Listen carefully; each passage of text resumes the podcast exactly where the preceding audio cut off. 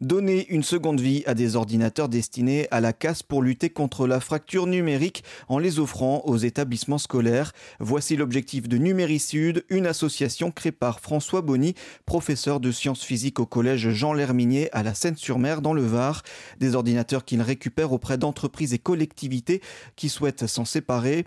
Et pour les remettre en marche, il met à contribution ses élèves dans les différentes étapes de la réparation. Alors on va récupérer l'ordinateur, euh, voilà, euh, il arrive brut va l'ouvrir, on va le nettoyer, on va vérifier que tous les éléments sont présents, on va le démarrer. Dans le meilleur des cas, tout se passe bien. On va appliquer le protocole de reconstruction Linux avec des clés USB. C'est un protocole très simple que je pourrais vous apprendre en quelques minutes. Donc on a un protocole en une dizaine d'étapes. En huit minutes, il est refait l'ordinateur terminé.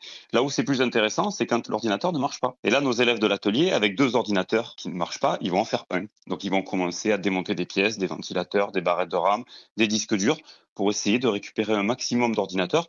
On a un taux de récupération de plus de 90% sur les machines qu'on récupère, donc c'est-à-dire qu'on a très peu de pertes. En équipant les établissements scolaires avec ces ordinateurs réparés, ils souhaitent lutter contre la fracture numérique entre élèves. Les professeurs vont déposer des documents en ligne, il va y avoir plein de choses à faire et comme travail. Et donc euh, voilà, un élève qui n'aurait que son téléphone portable, euh, il peut pas suivre. Donc il y a déjà une, une vraie fracture numérique qui se fait en termes de niveau.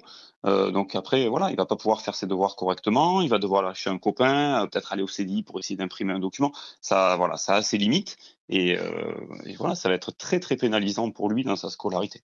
Donc on veut absolument voilà, aider ces, ces élèves-là. Des ateliers qui permettent également de sensibiliser aussi aux questions écologiques. Quand ils voient tous ces ordinateurs qui arrivent, qui sont bons pour la casse, et qu'on remet euh, en vie, à qui on donne une deuxième jeunesse, euh, voilà, ça les marque forcément. Et donc ils vont se poser des questions euh, quand ils vont devoir se dire je m'achète une nouvelle paire de baskets, un nouveau téléphone portable alors que l'ancien fonctionne.